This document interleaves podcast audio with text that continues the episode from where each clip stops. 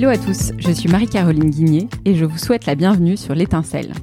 Sur ce podcast, j'invite des personnes de tous horizons à partager le sens qu'elles donnent à leur parcours, leurs projets, leur engagement. Entrepreneurs, philosophes, sportifs, écrivains et bien d'autres ont accepté de livrer ce qui les anime et de vous dévoiler les clés de leur cheminement. Mon objectif Vous inspirer. Ma conviction, c'est qu'il suffit de l'étincelle d'une seule de ces rencontres pour vous donner envie de voir plus grand dans la façon d'écrire la suite de votre histoire. Alors, assez parlé, c'est le moment d'emplir vos poumons et vos oreilles de se concentrer d'oxygène. Bonne écoute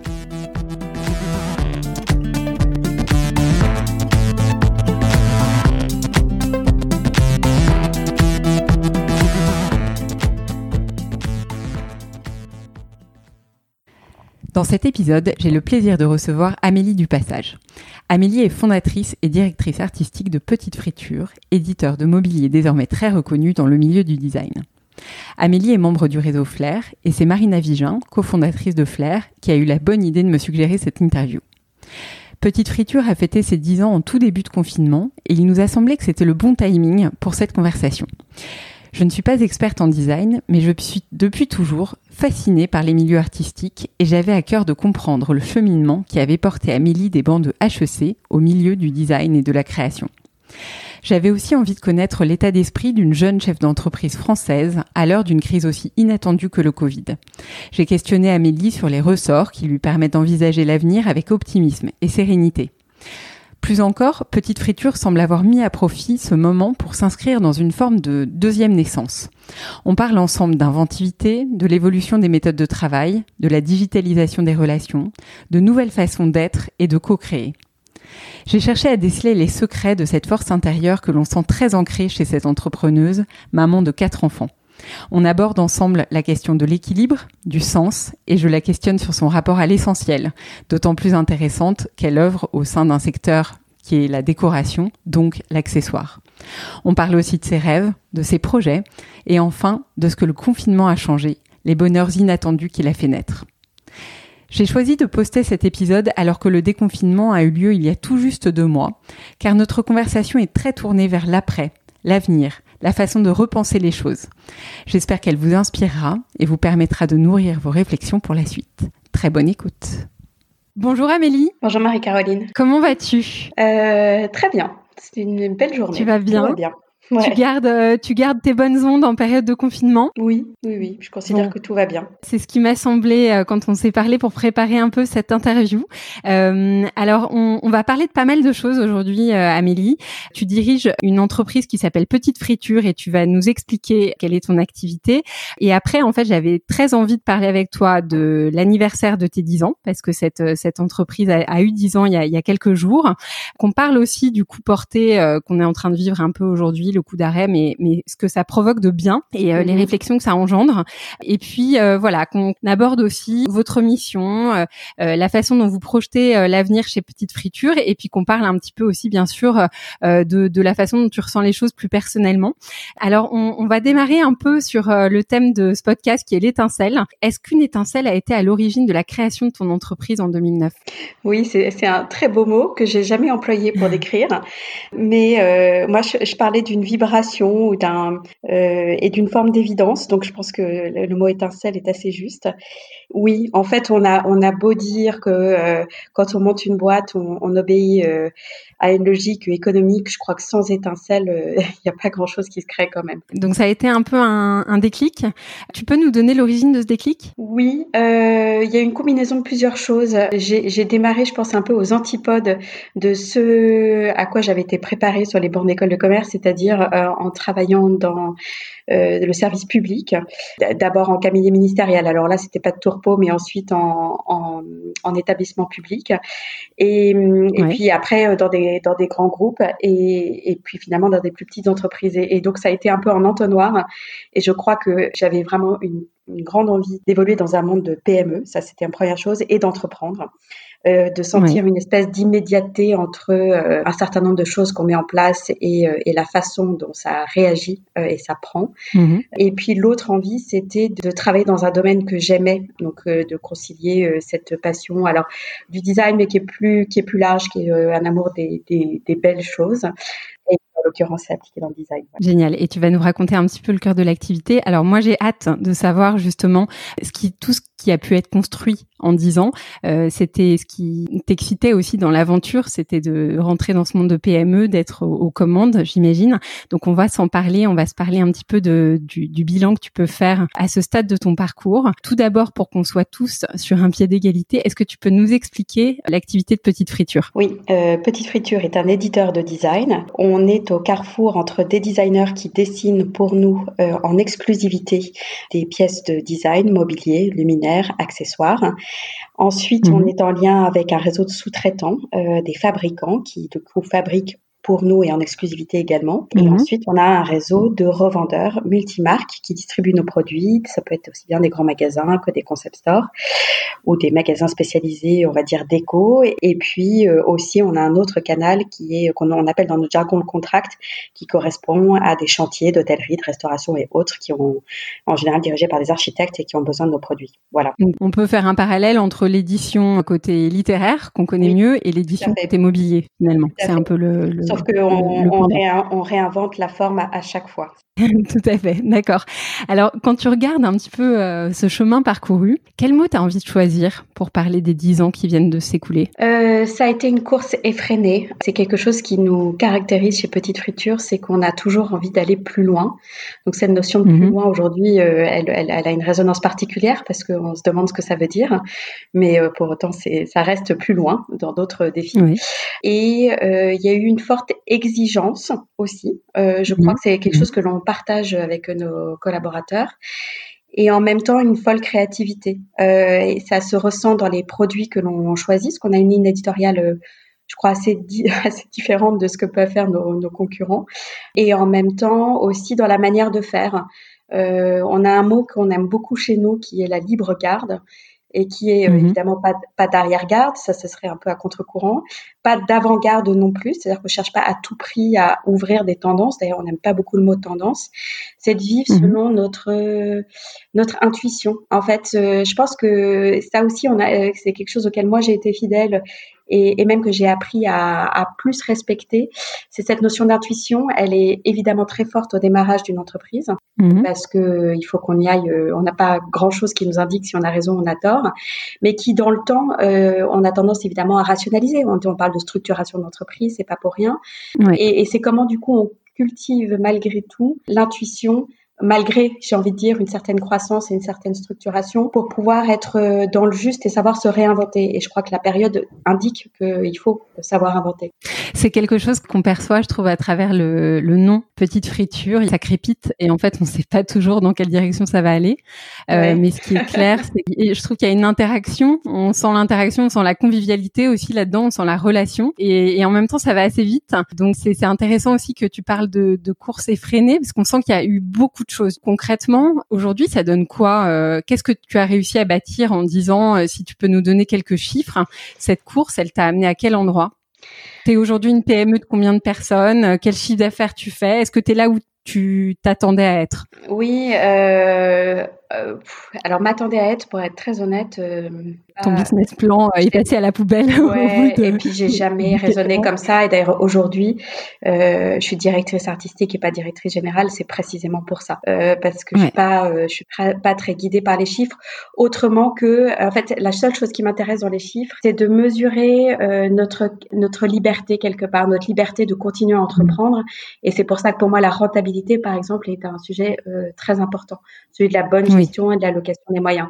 Et du coup, pour répondre à ta question, Petite Friture, c'est 30 collaborateurs aujourd'hui, une quarantaine de designers avec lesquels on travaille, euh, qui ont signé pour, pour nous un, certain nombre de produits. On est présent dans une trentaine de pays, on a à peu près 450 points de vente. Euh, le nombre n'est pas forcément significatif au sens où on cherche avant tout une distribution sélective, mais ça dit quand même mhm. une, certaine présence à travers le monde parce que notre métier est, est, vraiment international. Super. Et vous êtes donc vous êtes rentable aujourd'hui. Oui. Parce que tu parlais de rentabilité tout à l'heure et vous avez construit ça de façon totalement autonome, euh, en n'ayant pas besoin de faire de levée de fonds ou de tout ça s'est construit euh, de façon organique.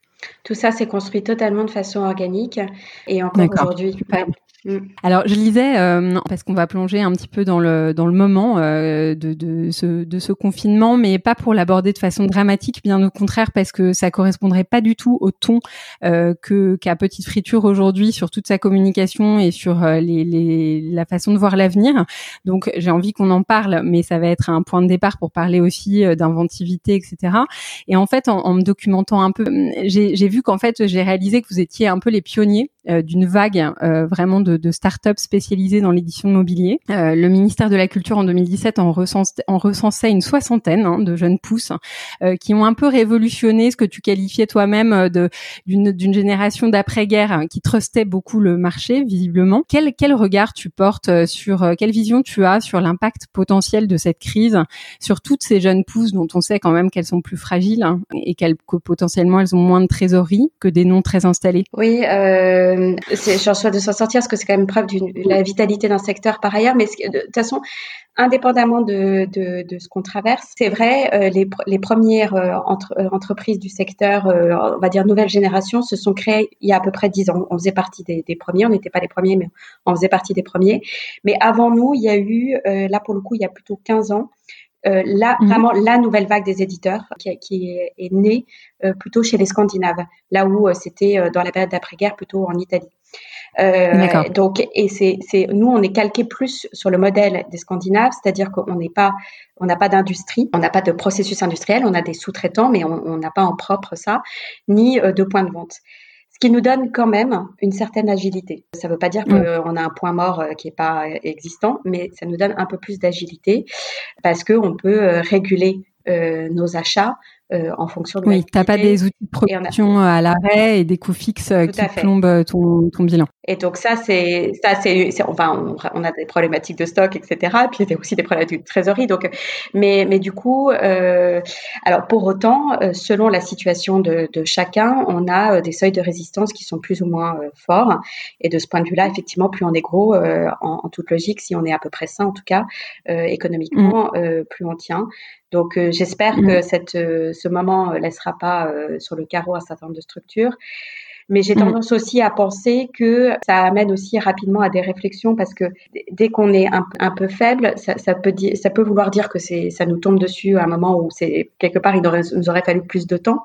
Et puis ça peut aussi euh, aider à corriger parfois certaines orientations qu'on avait prises qui étaient moins pertinentes et sur lesquelles on a parfois mm. du mal à agir et du coup claque de, de rebasculer vers d'autres choses. Enfin, voilà. Et ça, ça appartient à chacun et puis selon aussi euh, un peu la, la, les, les, réserves, euh, les réserves. Hmm. Mais c'est un secteur qui a tendance à se concentrer de toute façon. Hein. C'est-à-dire comme tout secteur qui a qui a beaucoup évolué, on va dire sur les dix dernières années. L'heure était depuis un ou deux ans beaucoup à la concentration avec des rachats, alors pas, pas en France, mais des rachats de justement de sociétés scandinaves par des gros acteurs américains, etc. Donc c'est un mhm. secteur qui allait euh, vers un peu plus de concentration. D'accord. Tu l'associes euh, cette vague euh, des, jeunes pousses? Quand j'ai lu ces chiffres, je me suis demandé si on pouvait parler parce qu'on en parle moins pour le coup, on parle de food tech, on parle de de, de, beaucoup de choses tech. Est-ce que est-ce que c'est mobilier tech justement ou rien à voir, c'est juste un nouvel élan qui est pas forcément qui est pas forcément digital d'ailleurs, mais qui est qui, qui, est le signe juste d'un renouvellement de secteur Ou est-ce que tu t'identifies à cette vague de toutes ces jeunes pousses qui sont créées dans les domaines, euh, que ce soit de la mode, euh, de, euh, de la gastronomie, etc. Il y, a, des choses, oui, en commun. En fait, il y a, plusieurs choses. C'est que il y a, y a 10, 10 ou 15 ans déjà, la manière d'évoluer n'est pas la même que celle d'aujourd'hui. C'est-à-dire qu'aujourd'hui, on est mhm. effectivement beaucoup plus des, proche des modèles de la mode, de la food, etc., qui, qui sont des modèles hyper transversaux, hyper créatifs, qui cassent euh, les codes. C'est-à-dire qu'on euh, qui, on est, euh, on, voit bien les, étoiles Michelin, c'est plus ce qu'on cherche. Ce qu'on cherche, c'est d'être proche d'un goût, une autre forme d'excellence en fait, très décomplexé aussi par ailleurs, n'obéissant pas forcément à des rythmes calendaires habituels, mais comptant beaucoup sur des communications de réseaux sociaux Enfin, il y a, plein de choses qui bousculent et qui permettent aussi un accès directement aux clients aussi, sans qu'il y mm. ait euh, un diktat forcément de, de, méthode. Donc euh, tout ça, ça, ça nous impacte beaucoup aujourd'hui. C'était moins présent il y a 10-15 ans. Il y a 10-15 ans, je pense que ça obéissait plus à une envie d'accessibilité quelque part, c'est-à-dire il y avait une création assez, il y avait une espèce de d'ébullition de la création, notamment dans le secteur du design, et pas mhm. vraiment d'acteurs, en tout cas historiques, qui représentaient cette nouvelle génération et avec des, solutions ou des produits qui restent euh, accessibles. Alors accessible, j'aime pas trop ce mot parce que on n'est pas Ikea et on n'est pas, on fait pas du moyen de gamme, on, est on est plutôt du moyen haut de gamme, mais en tout mhm. cas avec une valeur perçue qui est qui est assez juste par rapport à la promesse du produit, tant en termes de justement de, de sa valeur créative, esthétique, que de sa qualité. Euh, parce qu'on fait des produits de qualité, ça c'est une promesse qu'on tient, mm. et qualité de service aussi, j'ai envie de dire, c'est-à-dire qu'on apporte une réponse au client euh, sur, euh, sur, ces questions, et c'est aussi important sur l'histoire du produit. Euh, voilà, ouais. Ça, on, Je, te propose qu'on en reparle parce, euh, un petit peu plus tard dans la conversation, parce que je pense que c'est euh, c'est certainement des éléments auxquels vous êtes en train de réfléchir, votre relation à votre client, euh, le ton que vous avez envie d'employer et l'avenir que vous avez envie de, de créer pour, euh, pour pour vos clients. Avant de passer à ce sujet-là, on, on, parlait avant des, des, jeunes pousses et du coup porté. Si, si, on parle un petit peu de ta situation, ce que je lisais dans, dans ce que vous publiez sur le site, c'est qu'aujourd'hui votre chiffre d'affaires est à zéro. Tu Hein, la survie de ton entreprise est en jeu, euh, celle des relations avec tes partenaires, avec les designers, avec euh, le, maintien des équipes. Donc tout ça, c'est des préoccupations. Mais tu m'as dit, et ça m'a beaucoup marqué quand on a eu notre conversation en off, tu m'as dit, je n'ai pas peur. Euh, j'ai adoré, forcément, j'ai adoré que tu me dises ça parce que tu aurais toute légitimité à me dire, écoute, là, je suis en méga stress et d'ailleurs, by the way, je n'ai pas le temps d'enregistrer un épisode pour te parler de tout ça. et au contraire, on sent que tu es faite comme ça. et j'avais envie de savoir euh, et, savoir si tu pouvais partager avec nous justement ta façon de voir les choses et, cette force intérieure euh, que tu nous en que tu nous en parles un peu. D'où est-ce qu'elle vient? En fait, déjà, je pense que j'ai une. Bien sûr que si euh, Petite Friture s'arrête, c'est, ça sera très mm. compliqué. Enfin, je veux dire.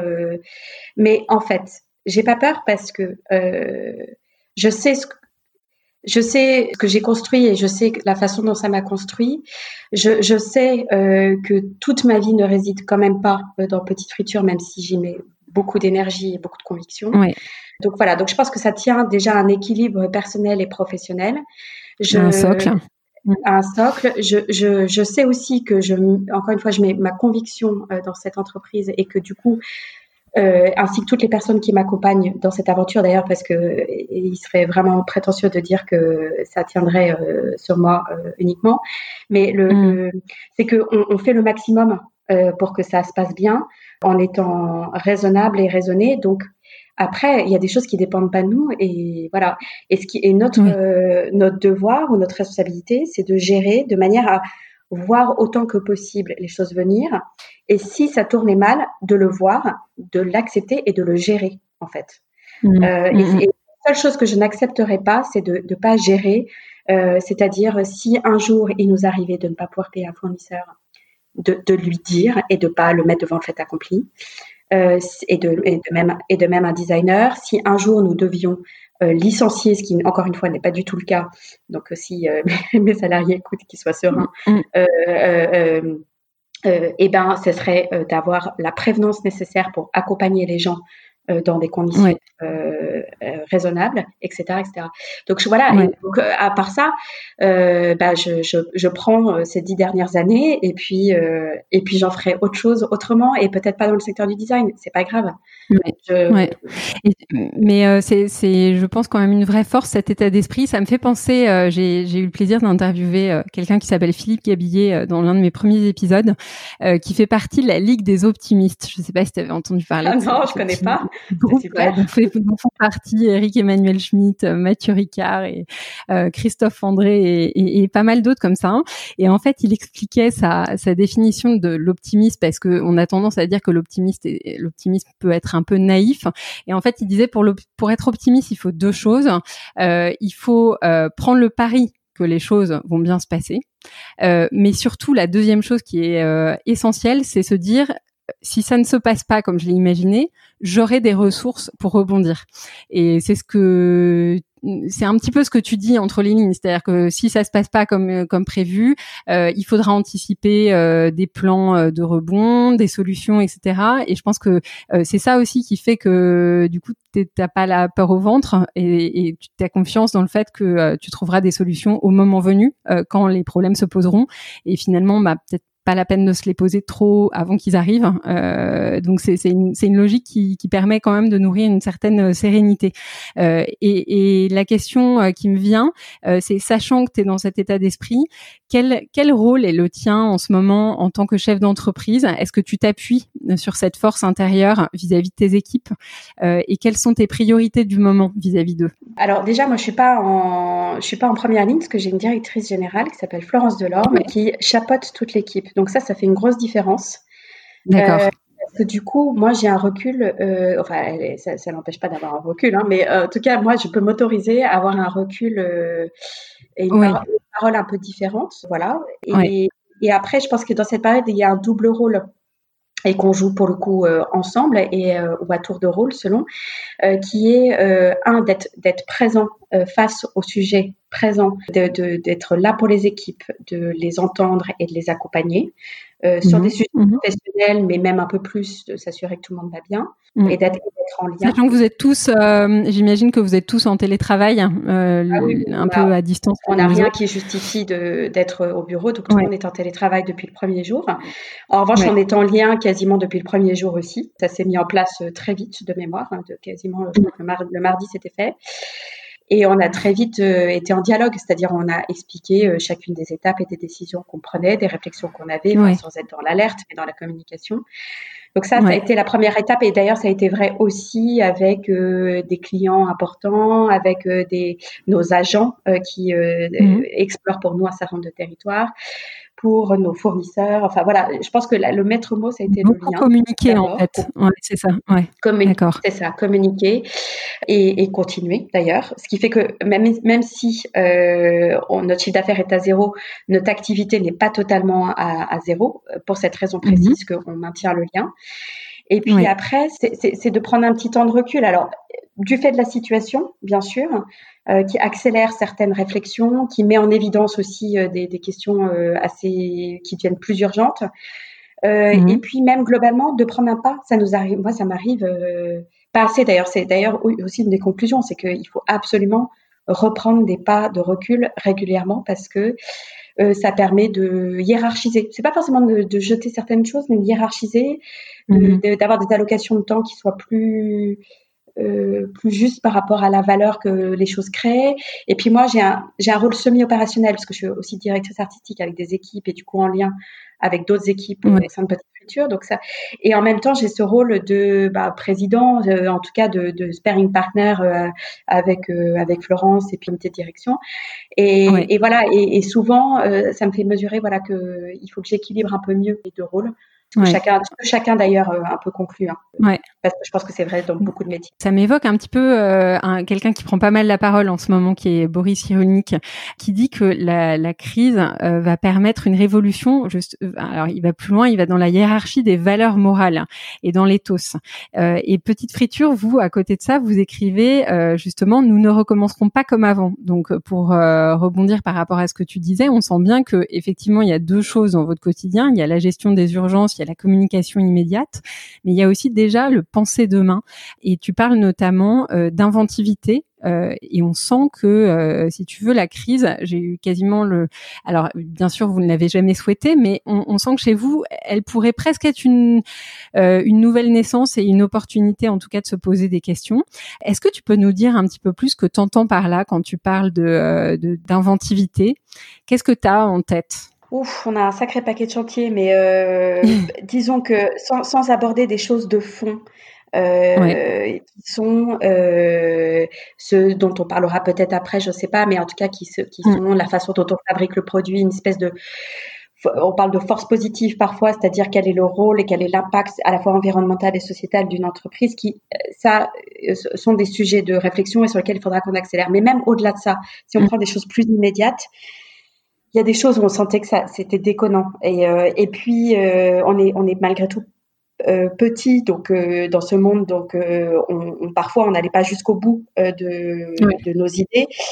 quand je pense au rythme effréné des salons, des lancements de collections, et on, on, avait déjà un pas de recul par rapport à tout ça, et, et notamment parce qu'on a toujours défendu des produits euh, qui étaient destinés à rester au catalogue pendant longtemps. C'est-à-dire, on n'a jamais eu de question de saisonnalité, de tendance, de collection éphémère, etc. Donc, d'une certaine manière, on s'était déjà affranchi d'une certaine euh, euh d'un certain rythme qui est pas aussi fort que dans la mode, mais qui est quand même là. On attend sans cesse des nouveautés. Euh, mais je pense qu'on on avait le sentiment qu'il y avait certaines choses où il fallait qu'on aille plus loin. Et en même temps, on a aussi cette nécessité de construire notre réseau de distribution et que les salons, euh, de ce point de vue-là, paraissaient mmh. tellement incontournables. Aujourd'hui, mm. dans un monde où les gens, en tout cas à court terme, vont moins voyager, dans un monde où on a, on a vu euh, la force aussi euh, du, du, télétravail et des communications à distance, avec aussi des faiblesses hein, auxquelles il faut réfléchir, mm. mais en tout cas d'essayer de, d'optimiser les flux, etc., etc. Bah, tout ça va nous faire aller euh, vers et puis moins de moyens et, moins de moyens aussi. Hein. Enfin, je veux dire, un salon, c'est beaucoup de beaucoup de moyens. Va, va, va, nous amener à déployer autrement c'est évident. Alors, marche euh, forcée vers, euh, vers C'est pas la formule magique, mais on pense déjà à des choses parce que euh, on, le déconfinement est dans potentiellement quelques semaines. Et puis nous, mm. on, on, va progressivement reprendre de l'activité. Donc déjà, qu'est-ce qu'on fait comme petite première action qui vont, qui vont pas sortir dans le, chemin Ouais, donc c'était des réflexions. En fait, il y avait des réflexions en cours, mais pris dans le, on va dire dans le flot du quotidien et dans le rythme de de, de l'écosystème au global. Euh, elles avaient germé, mais du coup, avec la crise, vous avez vraiment euh, la possibilité de les mettre en lumière, d'y réfléchir et d'y trouver des solutions. Et, et peut-être que pour le coup, l'écosystème va vous suivre parce que certaines choses euh, vont changer. Est-ce que tu penses qu'il y a des choses, même que la crise a rendu dès maintenant obsolètes tu t'identifies des choses qui ne se passeront plus? Oui, euh, bien sûr. Euh, alors, euh, les, salons et le rythme des lancements, c'est un, sujet. Euh, il y avait mhm. aussi, euh, mais, mais, il y a plein de petites actions en fait qui vont euh, qui vont fortement évoluer. on va basculer dans un monde digital. On l'était déjà, mais il y avait évidemment un certain nombre de personnes qui étaient encore attachées à certaines méthodes. bon, bah aujourd'hui, c'est une conviction et on, on, va on va totalement rentrer dans cette voie-là. C'est encore une fois, c'est des choses que l'on avait qui avaient initiées, qui étaient dans l'air du temps, mais qui, qui vont accélérer. En revanche, je pense qu'il à, qui reste à inventer et qui est pas évident, qui est, qui c'est vraiment le réinventer le lien parce que mmh. c'est bien de balayer un certain nombre de rendez-vous euh, qui, euh, qui, qui, qui, existaient, qu'on remettait pas beaucoup en question et qui n'avaient pas beaucoup évolué euh, malgré les années et les changements. Mmh. Mais en revanche, se pose quand même toujours la question du lien parce que un partenariat, qui soit quel qu'il soit, et, et on parle pas que de produits chez nous. Enfin, je veux dire la, la façon dont on crée en amont avec nos designers, la façon dont on le développe avec nos fabricants, parce que souvent c'est des produits qui impliquent un défi technique, et la façon mmh. dont on va le, distribuer avec en plus une distribution qu'on veut de plus en plus sélective, ça, implique forcément euh, des. la rencontre a toujours été euh, un élément très fondateur chez nous, mais aujourd'hui, il va falloir la réinventer à travers des, médias un peu différents. Ouais. Et, et là-dessus, j'aimerais bien avoir un, petit peu ton point de vue du mois qui vient de s'écouler et des outils que vous pouvez utiliser, euh, parce que j'entends que tu me dis que la, digitalisation euh, avance en marche forcée et que on se rend compte qu'il y a beaucoup de choses qui fonctionnent, mais dans un univers où, comme tu le dis très bien, euh, la sensibilité de l'artiste, la rencontre entre Petite Friture et ses fournisseurs, qui sont en plus, enfin, on est dans un milieu artistique où tout se passe à, il y a, y, a, presque du, du langage qui qui, ne s'énonce pas. Enfin, il y a, y a, des ondes qui passent, des atomes crochus, euh, des coups de cœur certainement qui sont euh, à la naissance de, euh, de collaboration.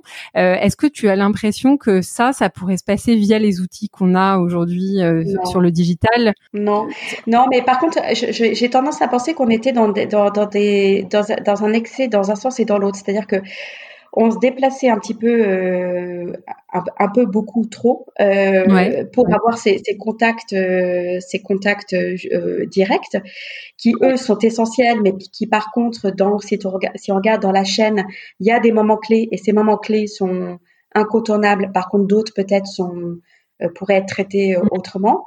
Et à l'inverse, on a, on a tendance à beaucoup, en tout cas chez nous, je ne sais pas si je peux pas, pas dire ailleurs, mais en tout cas, on fonctionne beaucoup par mail. Et mm. en réalité, le mail, c'est compliqué. On perd beaucoup de temps parfois. Alors, ça laisse de la trace écrite. Il y a parfois des, on faut quand même le dire, des conversations où c'est utile, mais la plupart du temps, quand même, euh, il mm. serait beaucoup plus la parole va plus vite. de décrocher son mm. téléphone, voire de faire un, Teams, un Zoom, un Skype, etc. Euh, et du coup, c'est peut-être entre les deux. Ça, ça fait découvrir ces outils-là. Alors, euh, encore une fois, peut-être d'autres étaient plus aguerris. Chez nous, c'était pas très développé. On était ou dans le mail ou dans la rencontre. Et je crois qu'il y a un entre-deux qui permet d'avoir quand même un contact assez. Euh, moi, je l'ai vu d'ailleurs sur cette période entre des personnes que j'ai eues au téléphone, euh, y compris sur des sujets sensibles d'ailleurs, et des, et des personnes que j'ai vues, euh, que j'ai vues mm. via, via, Skype ou via Teams. C'était déjà pas la même chose. Le fait de voir le visage, bien sûr, c'est pas la même chose d'être en face et de sentir vraiment les, les subtilités de, de, langage, j'ai envie de dire, de, même de, corporel, de d'expression. Mais quand même, on, voit on, on, sent déjà des choses. Donc, oui, euh, oui. de la même façon, c'est drôle parce que dans, dans, dans, la vie personnelle, tu vois, je, je trouve qu'on a renoué aussi avec euh, euh, une forme de communication. C'est ce que j'entends beaucoup autour de moi, où on appelle plus nos parents, nos frères, nos sœurs, avec ces outils-là qu'on ne le faisait dans la vie d'avant. Donc il y a une. Alors ça ne remplace pas tout, mais et, et puis de la manière dont on le fait, de fait de voir le visage et de et de prendre ce temps un peu. Enfin voilà. Donc je pense que c'est une question de, oui, c'est ça, de dosage et de la façon dont on le fait et, l'implication que l'on a, la régularité. Ouais, et effectivement, on aura sans doute une fluidification euh, dans l'utilisation de ces outils parce que on aura appris à, les manier. Euh, et souvent, on dit que ça prend trois semaines en fait pour prendre une habitude. Euh, bah là, je pense que bout de deux mois, on aura pu euh, prendre un petit peu l'habitude. Bon, alors, je voudrais qu'on parle ensemble un peu de cette nouvelle naissance que je pressens chez Petite Friture et, et c'est avec mon regard vraiment très très humblement parce que c'est un regard très extérieur en regardant ce que vous faisiez, la façon dont vous parliez de, votre aventure. Euh, on sent la volonté de réaffirmer votre mission. Euh, alors moi, la première question qui me venait à l'esprit, euh, c'est Amélie, est-ce que tu te demandes parfois si la décoration est accessoire? Évidemment. Et évidemment, mais pour le coup, en fait, toutes ces questions, j'y réponds. c'est vrai que ça cette crise met en exergue, mais il y, a, trois semaines ou il y a un mois, j'aurais eu la même la même réponse. Et mmh. euh, évidemment, c'est une question compliquée. Et d'ailleurs, je dis pas, enfin, je veux dire, si un jour quelqu'un me dit ce que vous faites c'est inutile, je, ne suis pas persuadée. Euh, oui, il y a une forme de pouvoir d'utilité et Oui. Après, c'est. Euh, euh, et pourtant, tu trouves un sens, tu, tu trouves un vrai sens à ce que tu fais. Donc. Mais euh, bah, la, la, première chose, c'est que au-delà des produits qu'on fabrique, encore une fois, on, on met en valeur un certain nombre d'acteurs et, et leurs actions, que ce soit les mmh. designers et leur créativité et ce qu'ils apportent dans leur vision à, à ce monde-ci, nos fabricants qui ont des savoir-faire et qu'il faut savoir utiliser euh, pareil, à juste escient et de la bonne manière. Et puis, euh, et puis un client final qui a des besoins d'abord et qui a aussi euh, envie de participer à cette aventure, à la fois du savoir-faire et de, la création. Après, ça implique de le faire à pas n'importe quel prix. Moi, mon objectif à travers nos collections, et ça pour le coup, c'est cette crise qui va nous faire accélérer euh, là-dessus, et ça c'est une évidence pour moi, c'est que mmh. euh, on n'a jamais été dans de la surconsommation, on a toujours fait des produits, encore une fois, qui étaient inscrits au catalogue longtemps, en tout cas qui avaient cette vocation-là, dont la qualité permettait aussi euh, d'apporter des garanties et de, de, durer, et aussi au look qui n'obéissait pas à la tendance, qui fait que le client, s'il l'adopte, on peut supposer que c'est il a envie de l'avoir longtemps. Donc ça, ça c'était déjà mm. là. En revanche, et là où il faut qu'on aille plus loin, c'est que on offre des options euh, pour la circularité, c'est-à-dire un produit qui est euh, qui est éventuellement cassé ou abîmé, dans quelle mesure on peut euh, le remplacer ou le ou le réparer. Qu'est-ce qu'on donne comme comme visibilité sur euh, la, les, les, matériaux qu'on utilise, euh, ce qui d'ailleurs n'est mm. pas euh, une diabolisation au passage du plastique, du moment que le plastique, on lui trouve des solutions de durée, parce qu'en fait, le problème du plastique aujourd'hui, c'est le contre-emploi qui est fait entre quelque chose qui a une durée de vie très longue et, et la perception qu'on a le consommateur quelque chose de jetable. Alors, à l'inverse, il faut pour moi qu'on soit toujours dans une perception de qualité pour que les mm. produits que l'on emploie durent et que le jour où euh, on n'en a plus besoin, on leur offre soit une seconde vie, euh, soit en tout cas une possibilité d'être recyclés. Et voilà. Et puis nous, euh, utiliser des matières de plus en plus recyclées. Euh, oui, donc en, fait, tu concilies euh, très bien euh, dans ton esprit la volonté d'une contribution positive à plusieurs titres, hein, économiques, même proposer du beau, c'est une contribution positive avec le fait de participer à une société de consommation en faisant bien la différence avec une société de surconsommation. Tout à fait. Et, euh, et d'ailleurs, je ne crois pas qu'on ait une communication qui, qui soit euh, du tout agressive, ni même une manière d'aborder euh, notre distribution qui soit agressive. Parce que je crois que c'est une vraie philosophie. On croit. Et d'ailleurs, dans notre action, euh, il y a très peu de situations où on prenne des visions, des, des, des décisions court terme. C'est-à-dire que mm. quand on a des discussions internes, euh, si euh, le chemin doit être plus long, mais que ça permet au produit d'avoir une, une, meilleure durée de vie, on prendra toujours euh, des décisions à plus long terme. Ouais. C'est super d'entendre ça parce que je trouve que de la liberté d'actionnariat aussi, il hein, faut le dire. Ouais, ouais, ouais, complètement. Et d'aller un peu. Il y a une notion de rythme en fait, de de pas être dans la course effrénée euh, à la à la production, à la consommation. Et tu parlais tout à l'heure du rythme des salons. Tout ça va ensemble en fait. De euh, promouvoir. On sent chez vous une volonté aussi de que que les choses durent et qu'elles se fassent pas forcément à, dans un rythme qui, qui engendrerait pour le coup des conséquences euh, négatives euh, sur l'écologie et autres. Est-ce que, si, même si pour être très honnête, on a, enfin, nous, ça, c'est vraiment ce que l'on souhaite faire et c'est la façon dont on travaille. Après, je veux dire, pour une boîte comme la nôtre, euh, de notre taille, ce sont des discussions qui sont pas évidentes parce qu'il y a des sujets qu'on euh, qu'on maîtrise pas aussi dans notre production. C'est-à-dire qu'on a beau. Euh, C'est-à-dire? poser des. Bah, C'est-à-dire que de là à dire que tout notre réseau de fournisseurs, on sait précisément la façon euh, dont ils traitent euh, l'ensemble des sujets de production et, et leur impact sur l'environnement.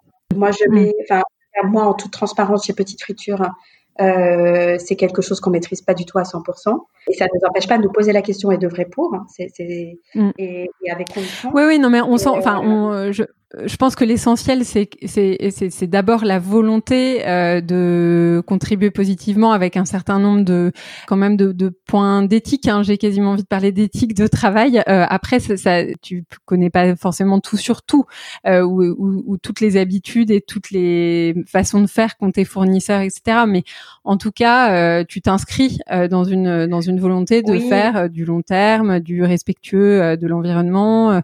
Enfin, on sent que c'est une démarche quand même euh, qui te tient à cœur. Oui, et, j'ai envie de dire qu'il nous tient à cœur vraiment en tant qu'entreprise et sur lesquels on sent que plus aussi on grandit, euh, plus on mm. peut euh, avoir cette discussion avec nos fournisseurs. et puis parfois, ce sont nos fournisseurs qui sont en avance sur nous et qui nous apportent des choses. parfois, c'est nous qui posons ces questions et qui peuvent les amener à évoluer. Donc, c'est voilà, je pense mm. qu'en tout cas, euh, cette conversation, elle mérite d'avoir lieu. Ouais, d'accord. Tu dis aussi, enfin, tu as une phrase sur tes valeurs euh, où Petite Friture euh, exprime le fait que le, le, beau chez Petite Friture est un prétexte. Alors, chez vous, c'est un prétexte à quoi? Au bien. C'est dur de dire ça, mais. Euh, c'est joli. Alors, j'aimerais bien que tu développes. c'est ambitieux, en tout cas. Moi, j'ai l'intime conviction que dans une rencontre vraie, où euh, on, on, on, laisse être euh, toutes les personnes qui sont autour de la table euh, sort du bien. On, on, va sortir du beau, mais, mais ce, ce beau va, va provoquer du, du, bien. Alors, mm-hmm. ça peut être dans l'épanouissement de chacun, l'épanouissement du designer, du fabricant, et ainsi de suite. Oui. Ça peut être dans la façon dont ce, ce produit vient embellir un intérieur et donc une certaine, d'une certaine manière aussi le quotidien. Et, et je mhm. crois que c'est vrai de l'architecture et on a vu euh, parfois les dégâts de l'après-guerre, hein, de ce qui a été construit et la façon dont l'architecture évolue aussi euh, dans cette euh, mouvance. Pour moi, le, beau est, est, vecteur de bien. Encore une fois, mm. c'est pas c'est pas mettre le beau à tout prix parce que mm. ça, ça, ne prime pas sur des actions de bien justement, mais dans la mesure où il crée du bien, alors il est intéressant. Il faut ouais, du bien, du bien-être et euh, à la fois Ouais, à la fois de votre côté dans vos dans les relations que vous construisez et euh, ce qui est intéressant que j'aime bien, c'est du côté du client. Je t'en parle parce que je trouve que euh, aujourd'hui on lit beaucoup. Alors, je pense que c'est des discussions qui sont qui concernent une élite euh, et qu'à mon avis le débat de fond est pas forcément partagé par la France entière, mais certains énoncent le fait que euh, post-crise, il y aura une tendance de déconsommation profonde, euh, retour à l'essentiel qui pourrait s'opposer finalement à une forme de matérialisme. Et donc je me posais un petit peu la question du du, beau dans tout ça parce que et de et de la, volonté de s'entourer de belles choses. Et, je trouve que le fait de le ramener au bien, du coup, tu ouvres une voie qui est. Oui, et après, moi, je, je, je sais pas vers quoi on va, mais il y a une part de moi. Enfin, il n'y a pas une part de moi. C'est moi, ce que tu dis sur la écarter une certaine forme de matérialisme, je le souhaite vraiment. Mmh. Mmh. Et et du coup, ça va nous obliger aussi, et c'est là où on va falloir s'inventer, à, aller valoriser mieux, encore plus, et aller plus loin dans la valorisation de certains savoir-faire, d'aller, justement beaucoup plus loin sur cette notion du, du, du bien et, et, de créer peut-être des choses euh, parfois plus en série limitée aussi. Euh, voilà, donc ça, ça, va, ça va faire bouger nos lignes. Moi, cette mm. déconsommation, euh, elle me fait pas peur. À titre personnel, elle me, J'irais même qu'elle me, elle me satisfait. J'en serais heureuse que l'on ait une réflexion là-dessus et qu'il y ait une action là-dessus et qu'on le, et qu'on le sente. Ça mm. nous oblige à, chérir ce que l'on a. Nos grands-parents euh, étaient pas du tout euh, dans cette société-là et nous ont transmis parfois des choses ébréchées qu'on chérit. Pourquoi est-ce qu'on est obligé aujourd'hui de les remplacer systématiquement? Ouais, c'est très joli, très, très, joli et je trouve que ça réconcilie euh, beaucoup avec le fait qu'on consommera peut-être l'essentiel et à partir du moment où on s'oblige à choisir et à arbitrer, euh, on se concentrera aussi sur des choses plus belles, de plus grande qualité qu'on pourra aussi euh, transmettre, qui nous feront du bien. Alors, je voudrais qu'on parle un petit peu d'avenir. Un autre, une autre personne qui prend beaucoup la parole en ce moment, c'est Yuval Harari, qui, qui est l'auteur de, de Sapiens et qui dit nous sommes dans un vortex historique, les lois normales de l'histoire sont suspendues. Pour quelques semaines, l'impossible est ordinaire. Cela signifie que d'un côté, nous devons être extrêmement prudents, mais que de l'autre, nous devons nous autoriser à rêver. Alors, il se trouve que l'optimisme est aussi une valeur clé de Petite Friture. Euh, alors, de quoi Petite Friture rêve-t-elle pour le monde de demain? Hmm. De quoi Petite Friture rêve pour le monde de demain? Alors, c'est, ce qu'il y a, c'est que je l'envisage. Oui, oui, bien sûr. Alors, pour répondre, alors, c'est, c'est pas de l'ordre du rêve, mais plutôt de l'ordre de, de, volonté. Mais on peut dire que c'est du rêve parce que ce n'est pas encore concrétisé. J'ai, toujours eu envie, et, Petite Friture, nous partageons maintenant cette envie de, de, une partie de, de ce que l'on crée. Alors, je parle financièrement, mais pas que financièrement, euh, à des publics qui n'avaient pas forcément accès à la création. je ne sais pas si ça répond à la question, mais euh, une, des, une des j'ai, c'est alors on le sait, on développe des produits, mais au-delà des produits, il y, a, cette histoire de la rencontre et tout ce que l'on mène en mm. lien avec les, notamment avec les designers, mais aussi encore une fois fabricants. Et ce niche-là des conversations qui sont très riches en termes de savoir-faire, en termes de et puis des réflexions assez larges d'ailleurs. Et je me suis toujours dit que ça, c'était des choses qu'il fallait qu'on partage. Alors avec notre communauté proche en, premier lieu parce que euh, il est, ça fait partie de l'histoire des produits et c'est ça aussi qui leur donne un sens. Ça, on le fait déjà un peu, mais je pense qu'on peut aller beaucoup plus loin. Et mais aussi avec des communautés qui n'ont pas forcément accès, pas parce que ça les intéresse pas, mais parce qu'ils n'en ont pas forcément ni l'idée ni même oui, enfin en tout cas les, les réseaux. Mhm.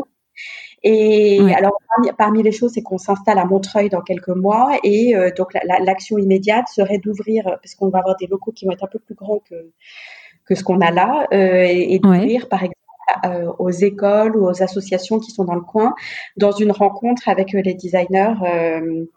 D'accord, génial. Autour de leurs produits ou autour d'un sujet qui leur tient à cœur, qui peut être lié au produit ou pas, mais en tout cas de, de mm. mettre en lien euh, des communautés naturelles pour nous et des communautés euh, plus défavorisées, on va dire, et, que ça pourrait mhm. intéresser.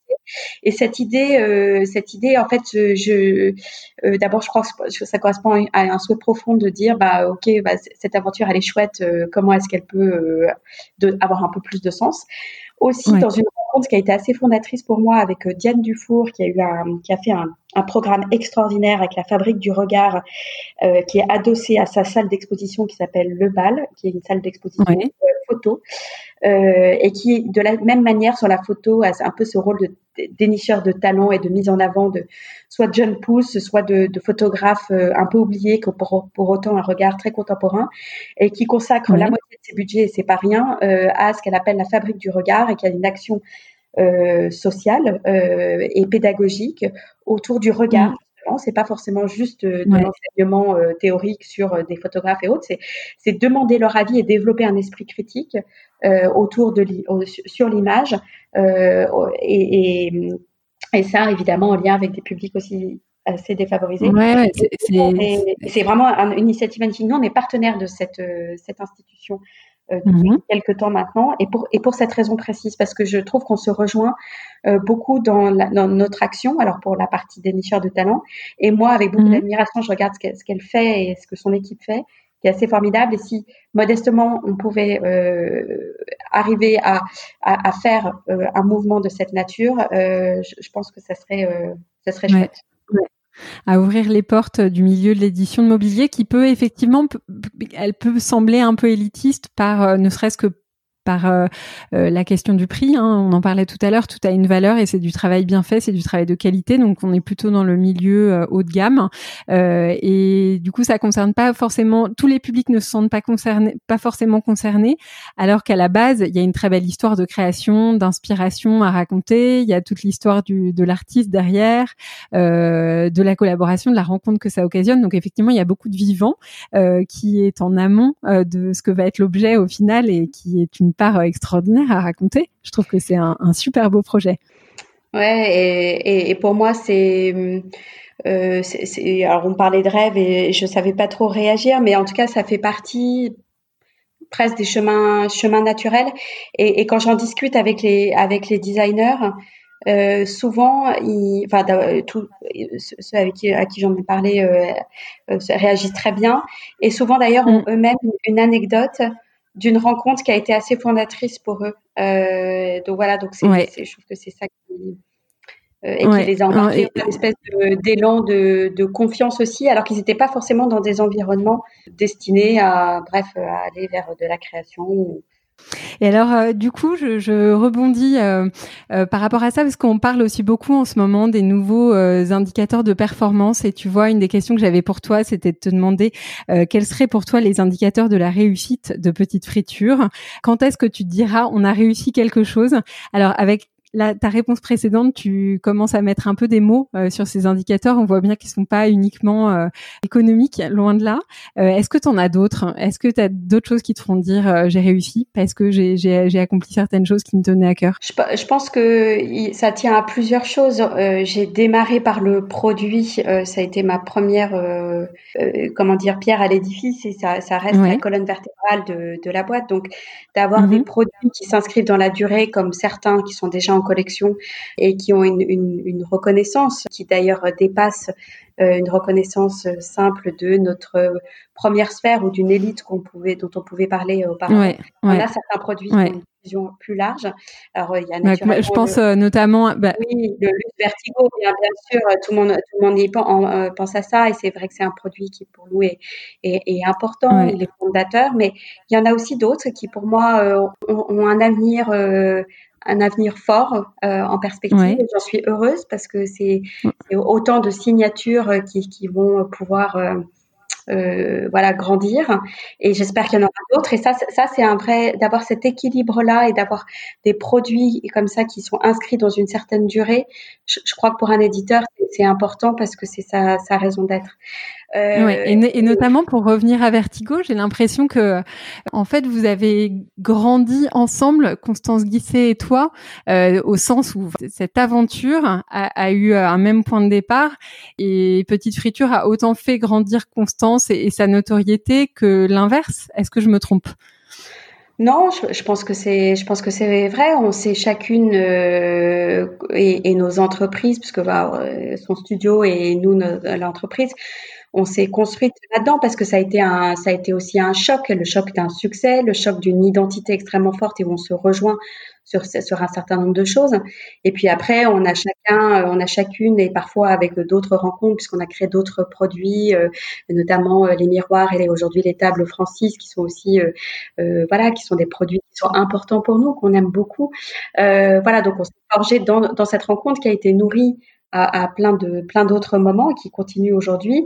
Et en même temps on, développe chacune des aventures euh, distinctes et, et, très chouettes. Donc euh, euh, oui ça nous a sûrement bah, je, tu vois, je suis contente qu'on ait euh, cette discussion sur euh, ces, indicateurs de réussite qui montrent qu'il y a beaucoup d'autres façons euh, que celle du PNL, hein, même s'il en fait partie, de considérer un succès. On, on, va terminer, si tu le veux bien, par quelques mots sur toi, Amélie. Donc, tu es chef d'entreprise, tu es aussi la maman de quatre enfants, des petits et puis deux ados, d'après ce que j'ai compris. Est-ce que tu peux nous dire quelques mots sur, sur, ton organisation en temps de crise? Ah, en temps de crise, parce que dans l'absolu, il nous faudrait plus que quelques minutes, oh, je pense. on n'a pas fini d'expérimenter. De, là, c'est en fait, c'est, je sais pas comment dire, c'est, en vérité, c'est le mot qui me vient euh, en tête. Oui. Au sens où on a, euh, surtout au début, maintenant on est un peu plus organisé, mais on a eu un concentré de, euh, on a eu un espèce de cocktail de, de tout, c'est-à-dire une situation quand même un peu d'urgence professionnelle euh, qu'il fallait euh, gérer, euh, les enfants qui sont passés à une toute autre réalité, tout le monde un peu à, à, cran et qui du coup a aussi dit haut beaucoup de choses qui n'ont rien à voir avec la crise, mais qui évidemment étaient déjà là. Donc ça a été un moment, on va dire, structurant. Et aujourd'hui, on a, on a ça, a été aussi euh, des choses très, euh, des discussions très intéressantes avec les enfants. Donc après, de façon très pragmatique, on s'organise. On a des créneaux chacun avec euh, mon mari sur des moments où on est voilà en rendez-vous professionnel, d'autres où on est avec les enfants et en temps d'école autour des devoirs. Et puis on a des moments privilégiés tous ensemble à l'heure du déjeuner et en fin de journée. Euh, parce que du coup on n'a pas de transport, etc. Donc même si on termine pas très tôt, on termine quand même beaucoup plus tôt que d'habitude d'une part, et d'autre part on, a, on, immédiatement disponible. Et puis maintenant, en plus, avec une situation qui s'est quand même un peu calmée, c'est-à-dire autant on était un peu sur des sables mouvants au début, autant maintenant on gère euh, professionnellement, et donc on peut aussi, euh, euh, on peut aussi dire, bah en fait, maintenant on va s'occuper de nos enfants, et je crois que c'est aussi euh, important. Ouais, profiter de quelques instants. Je pense qu'on a le droit de se le dire. Euh, toutes les situations ne sont pas égales, loin de là, dans ces temps de confinement. Mais euh, je pense que quand on a la chance de partager des moments euh, qui sont des moments euh, privilégiés avec une des personnes avec qui on est confiné, je pense que c'est aussi une belle chose de pouvoir en, en profiter. Et on parlait de, on parlait de liens, mais c'est typiquement, moi j'ai de temps en temps même des, des comités de direction où j'ai un de mes enfants qui vient sur les genoux, alors plutôt les plus petits qui se réveillent de sieste ou quoi et, et, qu'on voit. Alors en plus, nos comités de direction, on se, on se déguise euh, à chaque ah, d'accord. ah, mais c'est sympa. Mais voilà, quand on parlait d'inventivité, Amélie, il fallait me parler de tes déguisements de comité de direction. Au début, on parlait quand même de choses un peu, un peu importantes et, et un peu graves. et du coup, on s'était dit que quand même, on avait vraiment rigolé, donc euh, ça permettait de. Voilà. Et puis on a un peu continué, donc nos enfants arrivent au milieu de tout ça et tout ça se. Et c'est là aussi où, à travers euh, justement les Skype et autres, ben il y a, y, a y a ça aussi qu'on révèle. Euh, que les uns les autres, on révèle. Euh, moi, je révèle pas beaucoup euh, ma vie privée au bureau parce que je considère que voilà, chacun son. Et, et, là, bon bah là, là, la vérité toute nue est là. j'ai un enfant sur les genoux. Ouais, mais complètement. Et c'est marrant parce que je lisais hier un article là-dessus dans le la Harvard Business Review sur le leadership et le leadership authentique euh, et le fait que en fait euh, les collaborateurs, euh, ce qui était dit dans l'étude, c'est que les collaborateurs appréciaient énormément finalement de voir euh, euh, les vraies facettes aussi de leur des personnes qui, enfin de leurs patrons, de leurs des, des, autres collaborateurs, plutôt que de d'être en face de personnes qui sont obligées de porter un masque. Et je pense que le confinement fait tomber le masque. Euh, j'en suis la première à l'expérimenter puisque je pense que vous aurez entendu dans le podcast et Amélie, je pense que tu as entendu quelques cris euh, de, de, ma fille qui est, qui, qui est par ailleurs pas seule. Hein, je tiens à rassurer tout le monde. Effectivement, on mélange un petit peu plus les, les conditions euh, privées et puis euh, le pro, et on se rend compte que ça ça marche pas si mal finalement. Ouais, ça marche pas si mal et que ça fait partie de nos vies aussi et qu'on a tendance peut-être ça peut-être les jeunes générations sont moins comme ça et, et d'ailleurs merci parce que ça nous fait bouger. Mais euh, nous, on a tendance à, à s'excuser parfois d'avoir des enfants. Ouais. De tout le cas pour moi maintenant, mais, euh, mais voilà, ça a été plus une évolution, alors que, mm. alors que les jeunes générations sont plus. Euh, ouais, mais ça aussi, tu vois, je le retiens comme une évolution, à mon avis, euh, positive hein, de ce confinement. Je vais terminer avec une dernière question. Est-ce que tu as une rencontre, une, un invité étincelle que tu aimerais entendre prochainement à mon micro? Alors en fait, euh, en fait oui, mais peut-être que tu l'as déjà eu parce que j'ai pas tout suivi. C'est allé trop vite pour moi par rapport à ce que c'est. Mais j'avais très envie parce que je sais que moi j'avais entendu euh, chez Flair euh, en, en, conférence Fabienne Monique qui est de, de, oui, donc la directrice générale de, de directrice générale de Deep Et, il se trouve que juste avant le confinement, j'ai eu l'occasion de déjeuner avec Myriam Bado parce que j'avais très envie de la rencontrer et que j'ai rencontré donc il y a la directrice artistique et que et, et notamment parce qu'elle a développé toute cette toute une série d'objets euh, de curiosité. très intéressant. De curiosité, ouais. L'entendre là-dessus, puis surtout qu'il y a une très belle collaboration. Et, Super, je l'ai pas fait, tu vois, cet épisode. D'accord, génial. Et eh ben écoute, c'est une excellente idée. On avait eu un très bon moment chez Flair euh, avec Diptyque. Euh, effectivement, c'était en juin euh, l'année dernière. Amélie, je te remercie énormément pour ton temps, pour la sincérité de ton témoignage aussi. Voilà, je te souhaite le meilleur pour Petite Friture. Je suis sûre que vous allez au, devant de très très belles choses et avec les réflexions en marche, j'ai aucun doute sur le fait que vous avanciez dans une, direction qui, qui soit encore plus vous. Bah, écoute, merci. Merci pour ce moment aussi. À très bientôt. À très bientôt. Au revoir. Au revoir Amélie. Avant de vous quitter, un petit mot encore. Tout d'abord, un grand merci pour votre confiance et vos encouragements qui me donnent littéralement des ailes. Si vous aimez le podcast, n'hésitez pas à vous abonner, vous recevrez les notifications du prochain épisode. Et si vous avez envie de réagir à la conversation, de me contacter, de me proposer de nouveaux invités, vous pouvez m'envoyer vos messages sur Instagram sur le compte l'étincelle.podcast, l'étincelle tout attaché et sans accent, .podcast. J'ai hâte de vous lire. À très vite.